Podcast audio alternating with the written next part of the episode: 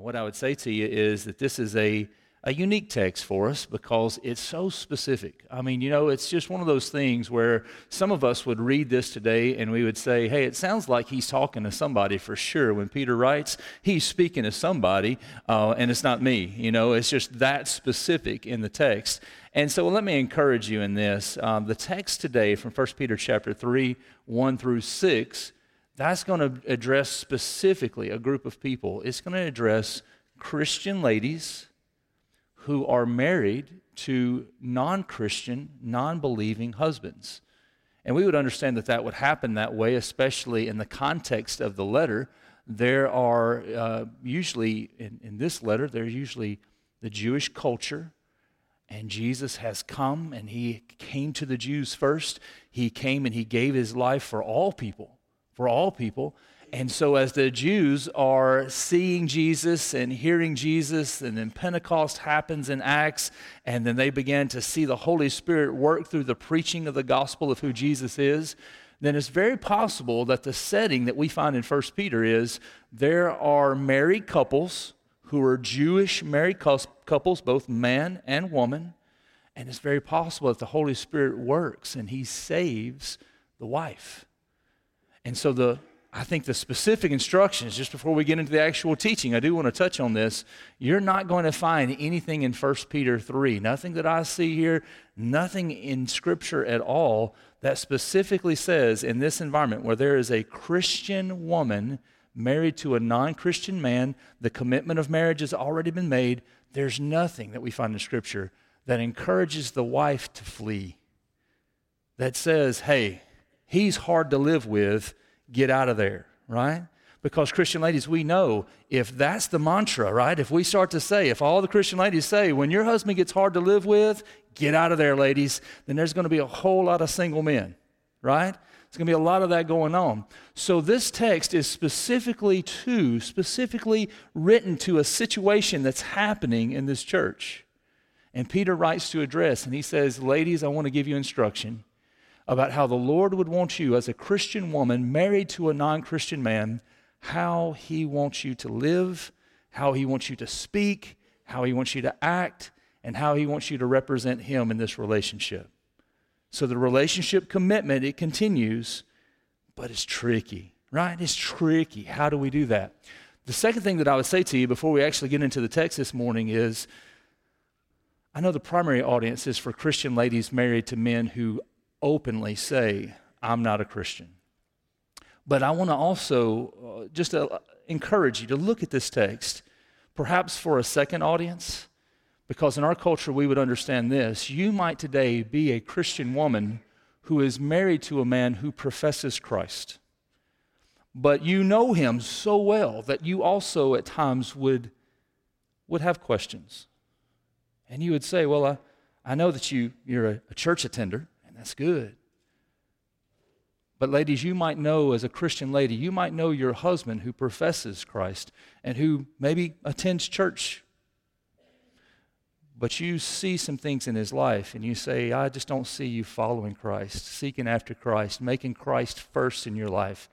And so, can I encourage you, ladies, if that would describe you and your situation today, this text, I think there's some principles here for you that maybe you can glean from, some things that you could say, hey, I, I want to apply these in my life because I want to see my husband who professes Christ to truly live for Christ.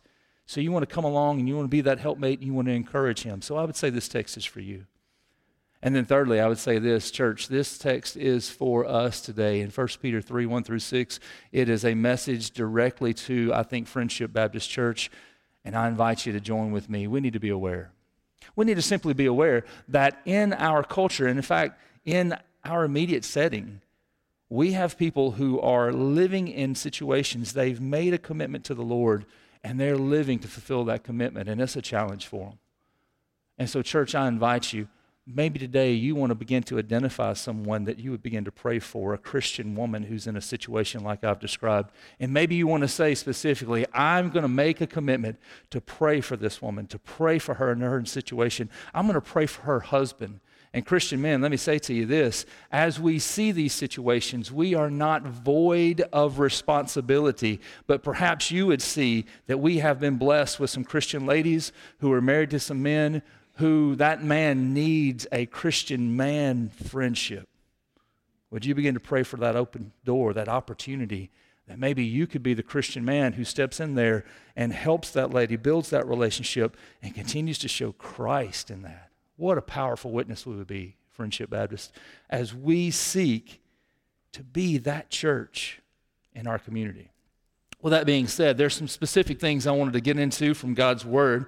We're looking in, uh, again, 1 Peter 3 1 through 6. Definitely uh, might have some time to get into 7. We'll see how our time allotment goes this morning. Uh, if you'll read along with me, I like to just walk through the text again, 1 through 6 for sure, and uh, then we'll come back and, and just see how the Lord speaks.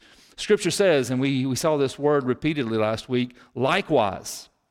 Likewise, wives be subject to your own husbands, so that even if some do not obey the word, they may be won without a word by the conduct of their wives.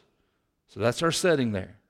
It says, when they see your respectful and pure conduct, do not let your adorning be external, the braiding of the hair and the putting on of gold jewelry or the clothing you wear. But verse 4 says, But let your adorning be the hidden person of the heart, with the imperishable beauty of a gentle and quiet spirit, which is in God's sight is very precious. For this is how the holy women who hoped in God used to adorn themselves by submitting to their own husbands Here's an example. It says, As Sarah obeyed Abraham, calling him Lord. And you are her children if you do good and you do not fear anything that is frightening. Would you pray with me? Father in heaven, as we come to you today, we want to hear the specific instruction.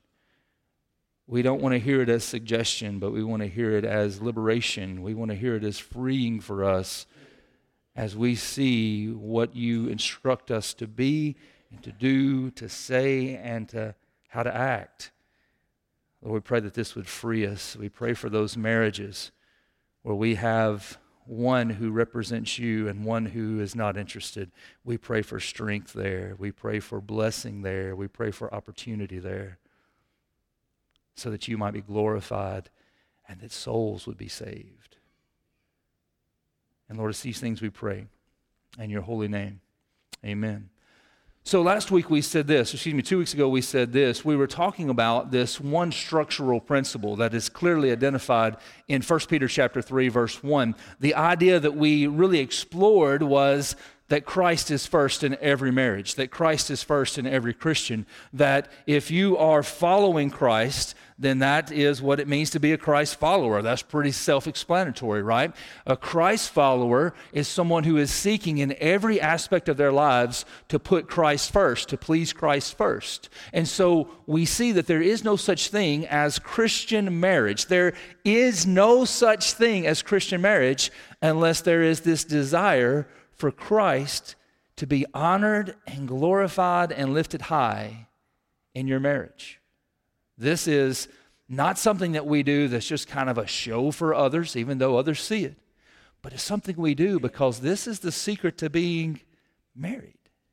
I mean, this is, this is God's plan for us is that my wife and I, that we would be united together for this purpose, that He is Lord over everything that we do, every spending, every action, every, every moment that we have together, that He is honored and He's exalted in those things. And so, how does that take place? We saw this picture then in First Peter. The, the structural principle goes something like this is that God has placed me where He has placed me. And I see that He has provided for me, He's blessed me. And the relationship, specifically my relationship with my wife, that is a blessing of God in my life. He has brought to me, He has led me to a Christian woman, and we have made a covenant relationship commitment in God's eyes to one another. And so now I have a responsibility to my wife, and I want to represent God as I'm going Christ first all the way, seeking Christ first all the way. I'm going to show Christ in every possible way that I can to my wife. And basically, the, the expression that I keep thinking of is this I want to make Christ so attractive. I want to find him so attractive in my life that when I'm pursuing him, that my wife sees me pursuing him and my wife is drawn to him, is attracted to him, to Jesus Christ. You see, the ultimate goal is that my wife would be completely and totally sold out in love with one man, and his name is Jesus. That's my heart's desire. This is where God's placed us, where God's put us, men, so that we would see Jesus, we would seek Christ first and be blessed in our lives with that, and that others, my wife specifically, would see Jesus and follow him. Now, we also said, ladies, this we said that what happens there is that as you personally, as a Christian lady, you're seeking after Jesus, you're seeking to make him first. Now, listen, if you're married to a man who is not a Christian, you're seeking Christ first. If you're married to a man who is a Christian, you're seeking Christ first. If you're married to a man that's an okay Christian, you're seeking Christ first. And if you're married to a man who's not an okay Christian, you're seeking Christ first.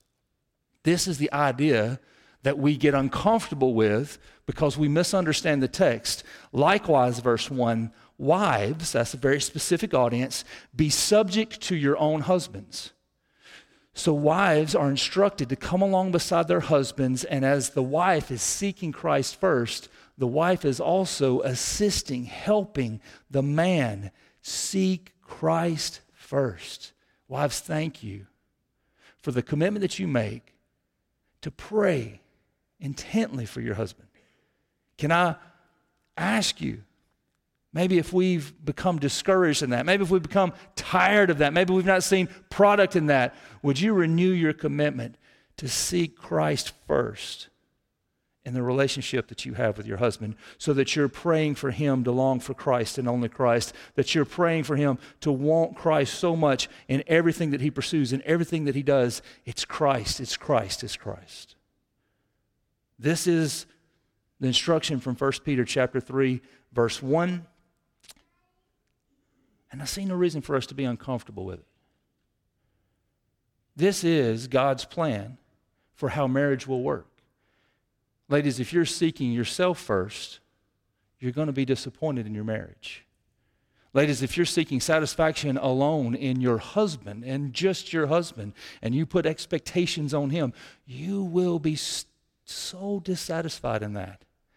But the only way, ladies, that you will find satisfaction as God intends in your marriage is Christ first, seeking Him and seeking that your husband would find that as well. Now, the scripture goes on and it does give us this specific principle. It says, so that if uh, so that even if some do not obey the word. So we get this picture there's this non believing husband what do we want to see happen with a non believing husband? We do not want to see a non believing husband perish as a non believing husband. So we would see the ordained providence of God working, ladies, in your marriage relationship where God has put you, He has united you in this relationship. For those of us who would be unclear, let me say this again specifically. We would find, ladies, if you're a single lady, and you're saying, well, here's what I'm going to do because of 1 Peter 3. I'm going to seek out a non Christian man and then I'm going to be Jesus in front of him until he gets saved. And so we're going to get married and he can be saved after we're married. You've really missed a step there. This, we would understand, is an existing relationship where I would understand the wife has committed in marriage first and then committed to follow Christ. It is not a Christian lady who's now seeking to find a man, any man, any man will do, and then marry that man so that he would be won through the marriage. That's not the context and that's not the teaching of Scripture. So we see this structural principle. Now we have four, what I would say, witnessing challenges, and this is specifically for Christian wives, specifically for Christian wives who want to be a witness to their husbands. Here's what the scripture says they may be won without a word by their conduct by the conduct of their wives. When they see, verse 2, your respectful and pure conduct. Now, notice what happens here, ladies. The instruction remains that you would be subject, that you would be subject to your husbands. So there's not a principle of, well, my husband's not a Christian, so then I'm not subject to him anymore. I'm not supporting him in any kind of way. I'm not listening to him in any kind of way. I'm not working in cooperation with him. That's not what's happening. What's happening is this is that marriage, the structural principle remains in play. There's a non-Christian man who should be seeking Christ first but is not. There's a Christian woman who is married to this Christian man, and so she is seeking Christ first, and she desires it for her husband as well. So, how do you do that? The challenge that Peter uh, puts in front of us is this. Um, I mean, I, the clearest way I can say this is it's not about your chatter, it's about your conduct. It's not about what you say and how often you say it. All right? And so, ladies, can I encourage you the way that men, speaking from firsthand experience, the way that the men that I know are designed is that if your strategy as a Christian woman to win your non Christian husband is to preach at him repeatedly and to constantly point out to him every time you don't see Christ in him, then that's a lot of empty talk. And I would, I'm kind of inclined to understand that he's not responding well to that. You see, there's more power, the scripture will say, in your actions than there is power in your words. Now, does that mean, now hear it clearly, that you should never speak Jesus to your husband. No, speak him. Speak him. Speak Jesus' name to your husband. That's great. But be careful that you're, that you're not speaking something that you refuse to live in front of him. So he gives us specific challenges. Here's what he says. The first one we find here in verse 2. In verse 2, he tells us this Let your husbands see your respectful and pure conduct.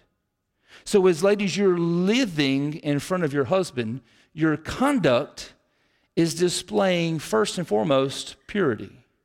So, see this with me. Challenge number one. Challenge number one is that we're going to see this purity in your lives. Ladies, what that would mean for us very simply is this you want things that are pure. You pursue things that are, that are pure. You participate in things that are pure. Does anybody else know a P word I can use? But you use, you're looking for, seeking after purity in all things.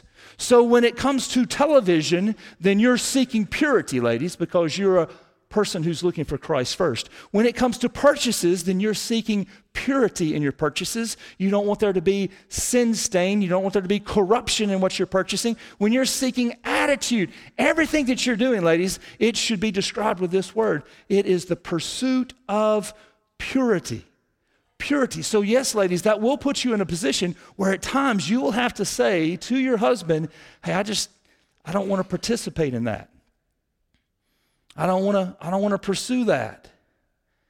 And this is going to create in your husband a confusion, a misunderstanding. Well, why not?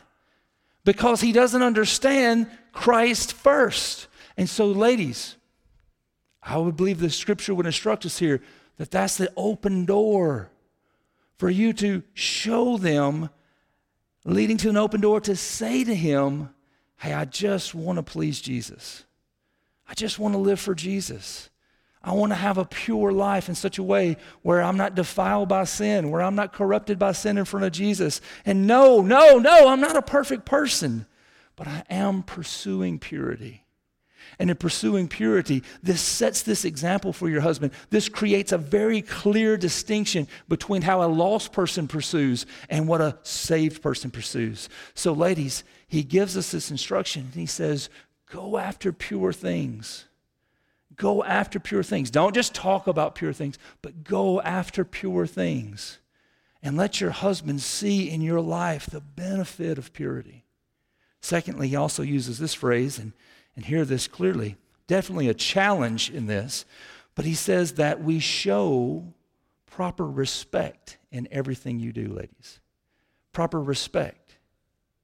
So if you were a Christian lady married to a a non Christ following husband, it is not an excuse for you. It's not acceptable for you for you to talk disrespectfully about your husband in the presence of other people.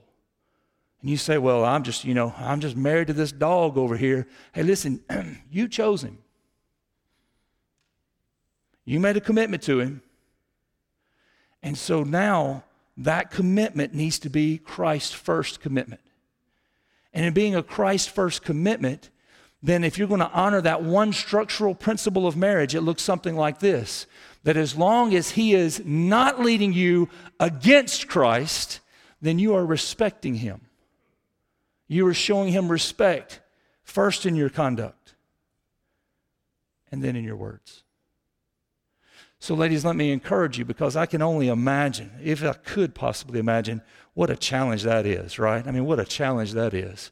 Every time that your non Christian husband acts like a non Christian, I would assume there's a tendency inside of us to point out to him and to others how non Christian he is.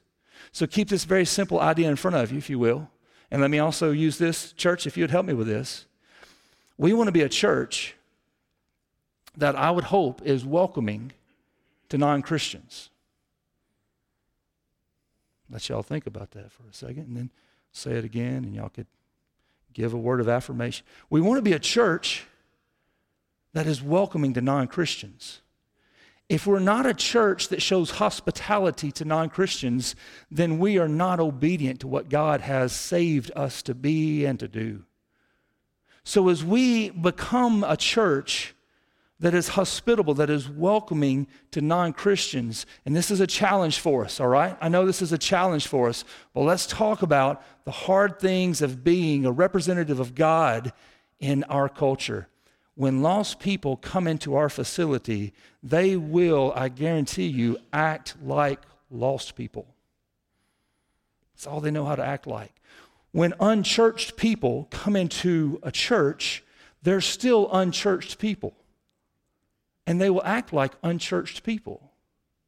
So it's, I would understand, unfair for us to judge them as not knowing how we expect first time visitors to act. Does that make any sense?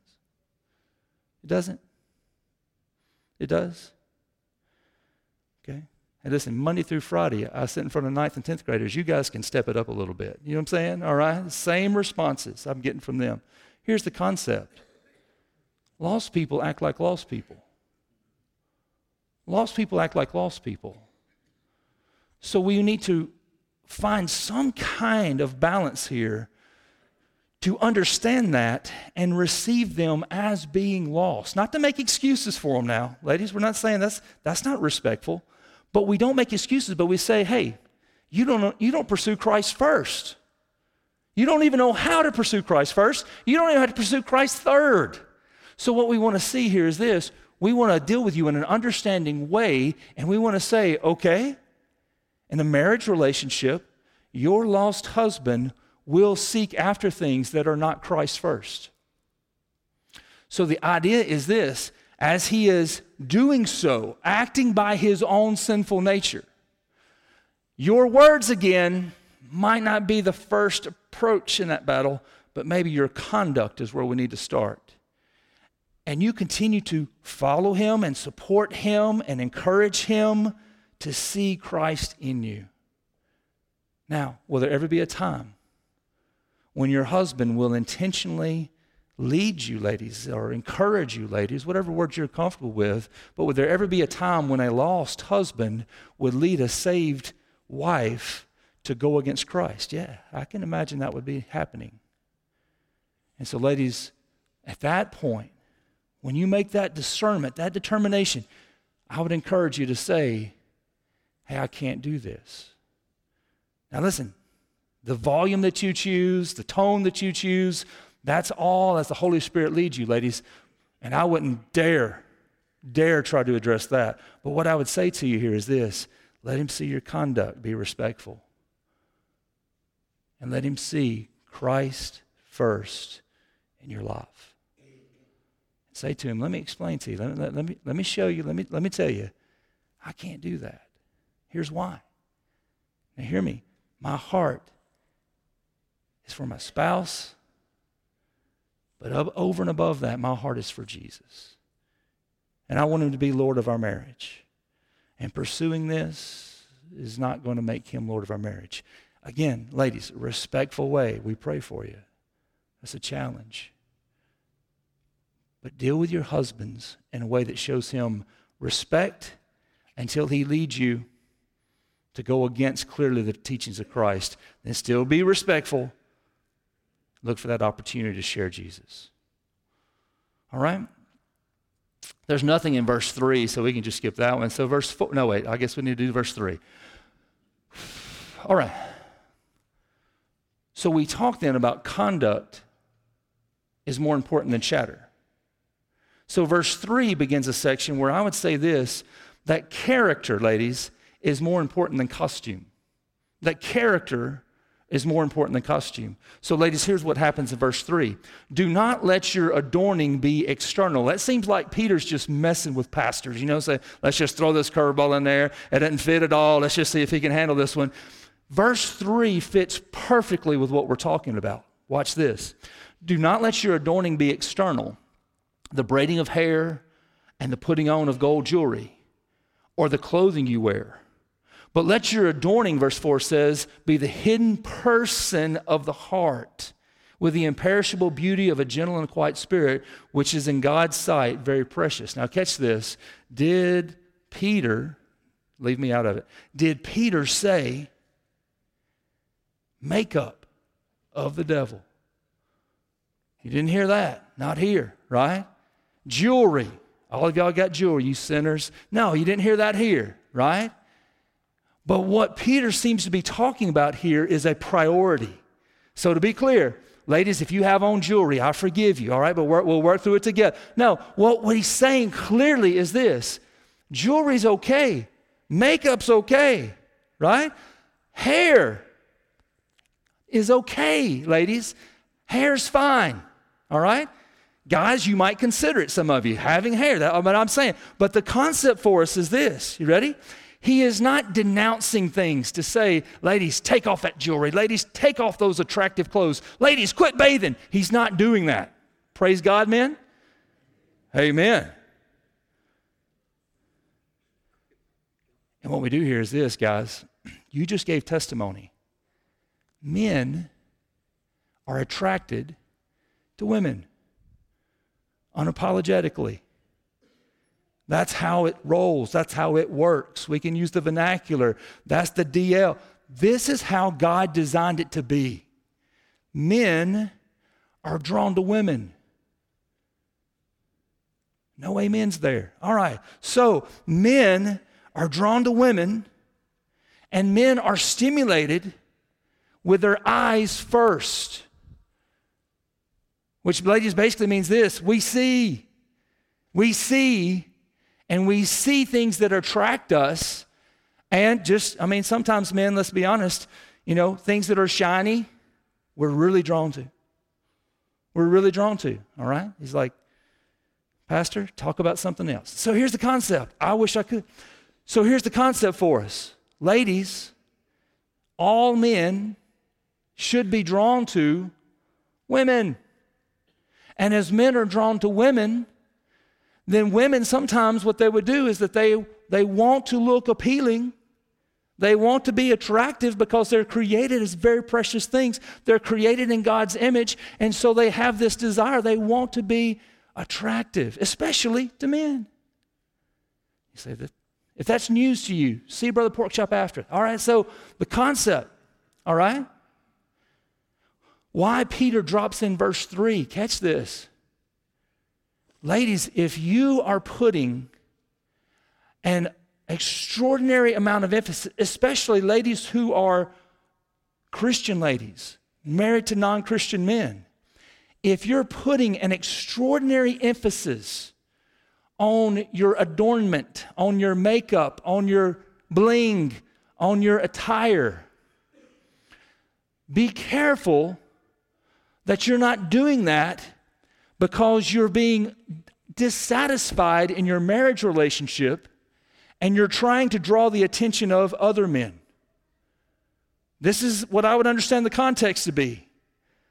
There would be a temptation, Christian ladies, that if you feel dissatisfied because you're seeking Christ first, but your husband just constantly seems to be a weight to you, then maybe possibly there would be this idea in the first century here where the ladies would say, Let me adorn myself better, and I will be extremely attractive, more attractive to other men that maybe I would seek satisfaction outside of my marriage relationship. Be careful, ladies.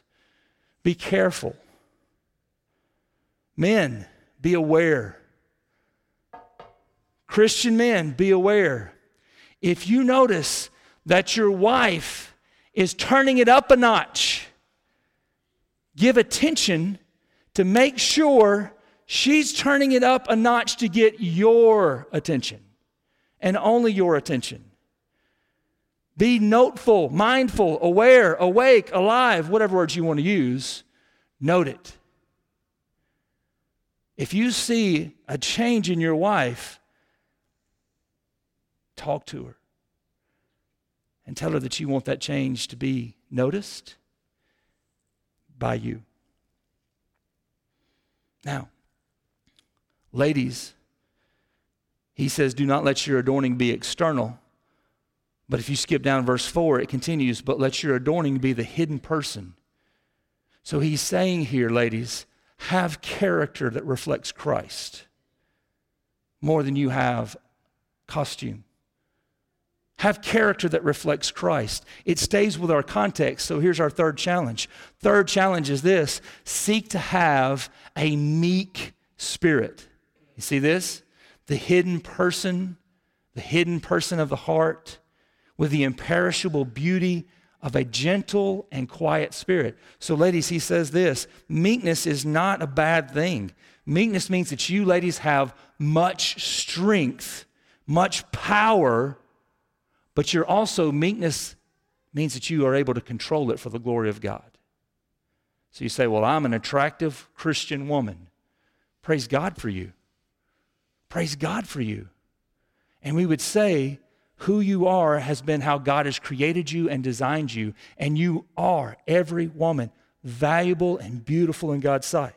So the concept for us here is this make sure that you are focusing first and foremost on the kind of person you are. Pursue meekness.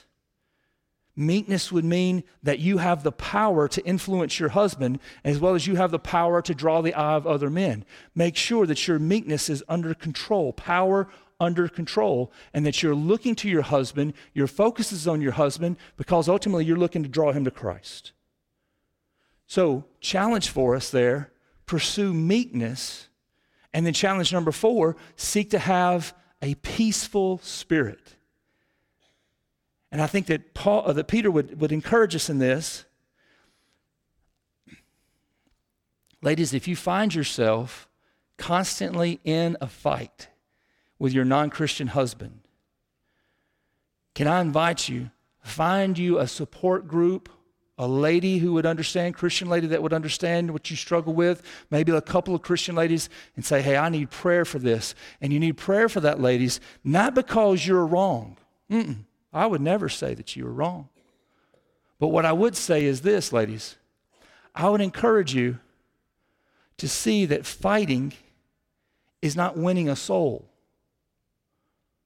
So be careful, ladies, that your goal is not to win an argument and lose a soul. But be encouraged that God's plan for you is that you would pursue peace. Your non Christian husband doesn't understand peace. He doesn't have the peace of Christ dwelling in his heart. He doesn't have the peace of Christ dwelling in his mind. He's not looking to be at peace. And inside of him, because of your presence, because of your pursuit of purity and meekness and these things that Peter's talking about, he's going to see, hey, there's something missing in my life. And some men will respond with, let's fight about it.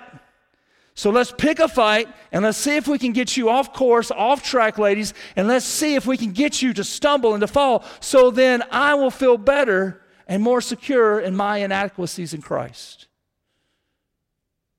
If you understand that, give me a nod. If I'm making any sense, here's the ideas, ladies. Pray that God would give you a spirit that seeks after peace in your marriage. that seeks after what to say, what to do, how to respond when you can sense, and ladies, you can sense when he's trying to pick a fight. May God strengthen you and encourage you and give you this overwhelming sense of peace. That's four challenges. You say, I wish those were easier. Notice, by the way, when we talk about meekness and we talk about a peaceful spirit, this is what we talked about when we studied the Sermon on the Mount and the Beatitudes. This is what it means to look like Christ in your situation. And so Peter's giving instruction, and it's not easy challenges. That's why we say challenges for you to rely on the Lord and say, God, use me where you've put me. Now, quickly, here's what the scripture says, verse 5. We've covered these four challenges. Look at how they are reiterated in verses 5 and 6. And what I would say here, these are six submissive reminders, all right? Six submissive reminders in verses 5 and 6. Peter goes back and he goes Old Testament on them, all right? He says, For this is how the holy women who hoped in God used to adorn themselves. So he says there in that, hear it, who hoped in God. Can I, can I say to you, there's a submissive reminder, ladies, don't put your hope in your husband who is non Christian. Put your hope in God, that God's going to use you, that God's working. Put your hope in God. It says they used to adorn themselves. Let that be a reminder. Put on that character. Put on that character, ladies. Keep pursuing character more than you are costume. Keep pursuing character making sure that you're living and you're allowing the Holy Spirit to transform you into the image of Christ, not a perfect person, but pursuing purity, pursuing perfection. But get this example he gives in verse 5 by submitting to their own husbands. He says, Ladies, don't forget, submit to your husband. As long as he's not leading you away from Christ, then you support him, you come along beside him, you encourage him, let him see Jesus in you as you are working with him in order to be the wife that he is so desperately in need of. Finally, verse 6 says, Sarah, here's our example, she obeyed Abraham. So this takes us back to Genesis 12 and Genesis 20. It blows my mind. Genesis 12, Abram is in Egypt. He tells his wife, Sarah, and he's not confused if that's his wife or not, but he tells his wife, Sarah, hey, Sarah, pretend to be my sister because these jokers up in here, they're going to see how pretty you are, how beautiful you are, and they're going to kill me and they're going to take you. So, Abraham, now you would say, is that a Christian male leadership perspective? No, Abraham's not a perfect dude. But Abraham says, hey, lie about being my sister. And then God sends plagues among the Egyptians and punishes them because they're treating Sarah like Abram's sister and defiling the marriage covenant. What? So, good news Abraham learned not to do that again for at least eight chapters. And then in Genesis 20, he's going through another area. He says, Hey, Sarah, you remember how it worked out last time? Remember how I'm still alive? Let's do it again. And so God sends judgment on those people as well. You know what Sarah did? She submitted to her husband. She said, Let me, let me support my husband. Let me respect what my husband's saying. So, ladies, here's the clincher. You ready? Your husband may want to pursue Christ, may be striving to pursue Christ, and may stumble at times in pursuing Christ. So maybe you are respecting and honoring your husband as the scripture commands, and maybe he just messes up. You don't have to excuse that, but continue to support him. Continue to help him get back up. Continue to encourage him to walk with Christ. Continue to encourage him to repent of his sins, confess those sins, turn from them, so that he can become each day as we live together the respectful husband that God wants him to be. And then finally is this, verse 6 says, So Abraham called him Lord. End of verse 6. And you are her, her children if you do good. Let that be a reminder, ladies, to do good. We've already said that. So he's just recapping this. And do not fear anything that is frightening. And I found that was an interesting one, right? That was a weird one. So, what does that mean? Don't fear anything. Is that like a Avengers concept, ladies? Is that what, what's going on?